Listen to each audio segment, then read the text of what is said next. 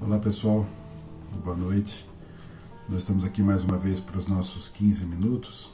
Esse tempo para a gente refletir a respeito da palavra de Deus, aquilo que Deus tem para colocar no nosso coração, trabalhar na nossa vida hoje, para acrescentar um pouquinho na nossa jornada, na nossa caminhada, uma orientação de Deus para a gente estar mais perto, mais próximo do querer dele, do plano, do projeto dele para as nossas vidas. Eu quero nessa noite compartilhar um texto com vocês que está aqui em, em Atos dos Apóstolos, no momento que, logo depois que Paulo tem um encontro com o Senhor Jesus. Se você lembrar um pouquinho dessa história, Paulo eh, sofre um acidente quando ele encontra o Senhor Jesus, uma grande luz que brilha diante dele, e ele então é lançado ao chão e ele fica sem enxergar e tem um encontro realmente impactante com o Senhor Jesus, com a verdade que Jesus estava apresentando para ele. E aí então Paulo tinha todo um histórico, tinha toda uma, uma fama de ser um perseguidor da igreja. Ele mesmo mais à frente, depois de convertido, ele mostra que realmente ele era um perseguidor da igreja. E aí então ele nessa situação que não estava enxergando, que ainda estava nesse processo de transformação, ele então é, deveria passar mais, por mais uma etapa, e uma, uma etapa onde ele seria enviado, onde ele realmente receberia uma palavra vinda diretamente de Deus, que era uma palavra que colocaria ele então diante de um propósito, de um porquê de Deus. E essa palavra viria através de Ananias, um homem de oração, um discípulo do Senhor, que estava é, num determinado lugar orando e recebe então uma palavra, uma orientação para que ele estivesse tendo um encontro ali com Paulo, que ele estivesse então conversando com Paulo.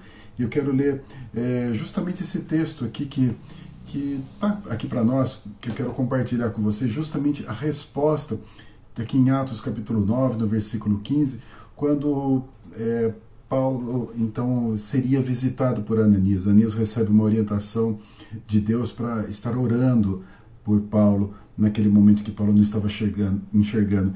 E diz assim o texto, Atos no capítulo 9, no versículo 15, diz assim: Então Ananias foi, é, desculpa, é, mas o Senhor disse a Ananias: Vai, este homem é meu instrumento escolhido para levar o meu nome perante os gentios e seus reis e perante o povo de Israel.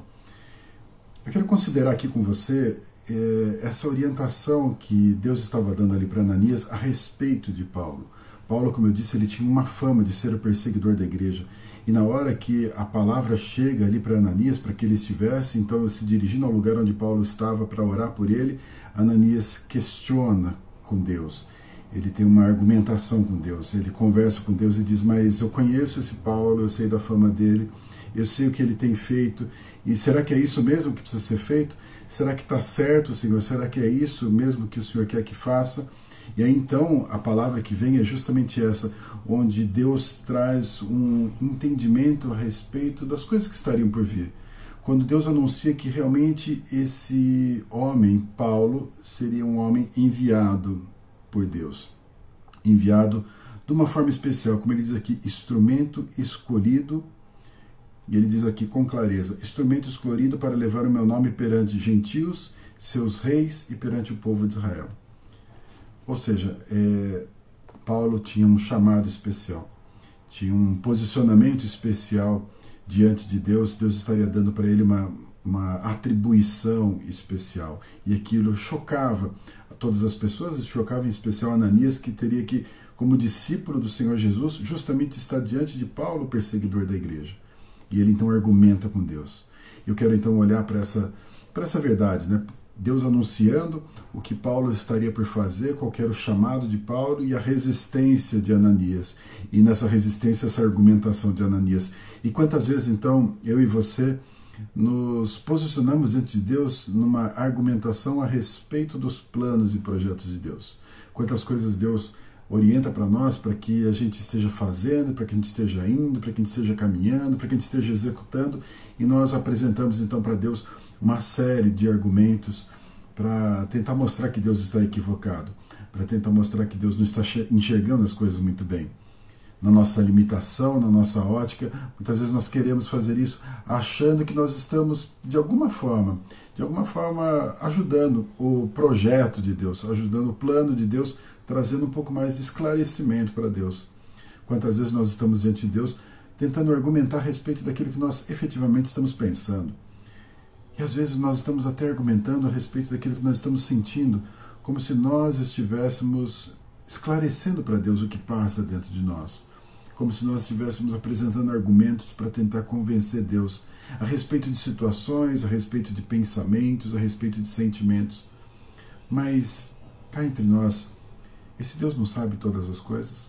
Esse Deus não conhece todas as coisas? Ainda que Ele convide eu e você para abrirmos o nosso coração e falar com Ele, Ele sabe exatamente aquilo que passa no nosso coração. Ele sabe a intenção do nosso coração e nada passa desapercebido diante do Senhor. Então, esse chamado meu e seu, esse chamado para nossa caminhada, ele é considerando sim aquilo que nós somos, aquilo que nós vivemos, a forma como nós estamos e aquilo que Deus quer fazer na nossa vida. Às vezes, Deus quer levar a gente para alguns lugares, para algumas situações em que Ele vai trabalhar na nossa vida.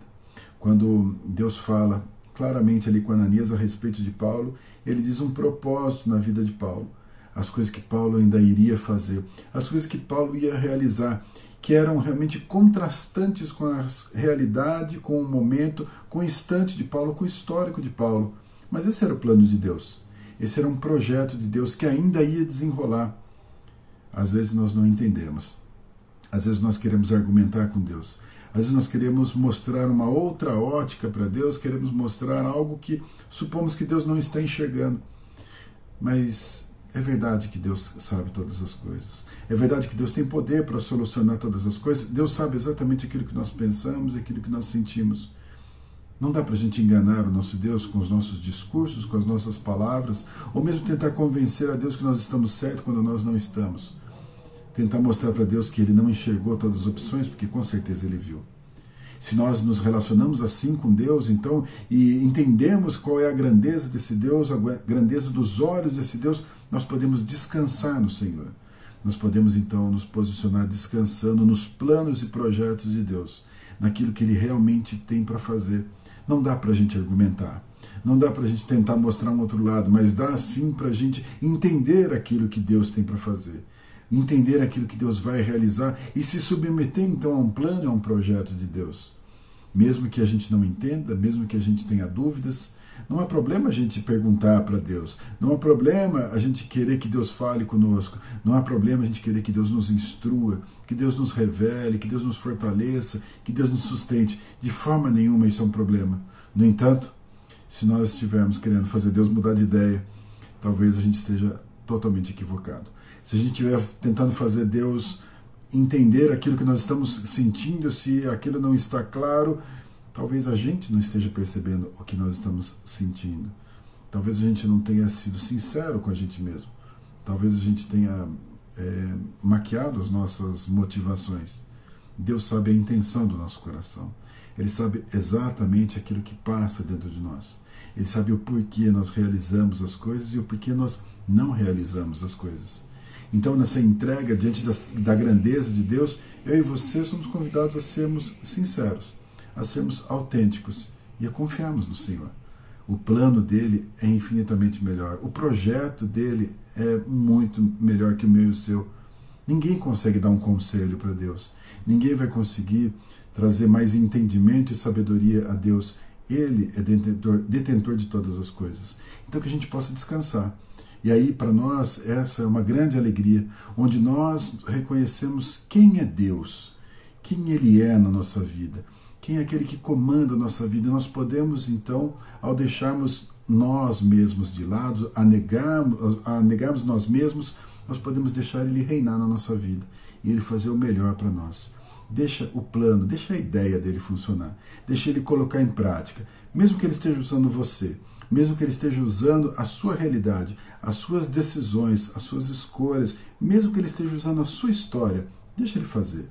Deixa Ele realizar através da sua vida o melhor, o melhor de Deus sempre está por vir.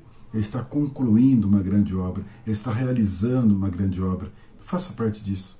Se renda, deixa Deus operar, deixa Deus fazer, deixa Ele tomar conta. Amém? Quero orar por você. Feche seus olhos agora. Senhor Deus, sou grato, Pai. Somos gratos pelo cuidado que o Senhor tem conosco. Porque o Senhor dirige a nossa vida, porque o Senhor nos sustenta, o Senhor nos guarda, o Senhor nos dá o melhor. O Senhor faz, ó Deus, grandes coisas na nossa história. E quantas dessas coisas, ó Deus, nos surpreende pela forma, pelo caminho, nos surpreende, ó Deus, pelo entendimento do Senhor, pela sabedoria do Senhor. O Senhor sabe todas as coisas. O Senhor criou todas as coisas, o Senhor fez todas as coisas. O Senhor fez cada um de nós e o Senhor sabe exatamente aquilo que passa no nosso pensamento, aquilo que passa no nosso coração. Então nós não queremos, ó Deus, de forma nenhuma, mudar de lugar com o Senhor. Queremos reconhecer a tua soberania, a tua majestade, a tua onisciência, a tua onipotência. Queremos, ó Deus, nos submeter a essa verdade e descansar, tendo o Senhor comandando a nossa vida. Ainda que o Senhor nos envie para situações que para nós nem sempre parecem lógicas, parecem claras, mas que a gente ceda ao teu querer, ao teu plano, ao teu projeto. Isso nos levará a experiências superiores, como aconteceu com Ananias e quando ele se submeteu à tua vontade, realmente ministrou e orou sobre a vida de Paulo. Participante, ele foi de um momento do envio, um momento do chamado, um momento que seria marcante na vida daquele que é teu servo, alguém que tanto somou na pregação do Evangelho, na plantação das igrejas, tantas palavras que são inspiradas, que nos conduzem hoje. Obrigado, Deus, porque o Senhor faz e faz através de pessoas como nós, que a gente possa se render, que a gente possa se posicionar, entender que o Senhor conhece o nosso coração, conhece o nosso entendimento e conhece o melhor para as nossas vidas. Que não sejamos nós a querer argumentar e dar conselho para o Senhor, mas que a gente se renda diante do teu plano, em nome de Jesus. Amém? Que Deus abençoe poderosamente a sua vida, sustente você, sustente essa caminhada, em nome de Jesus.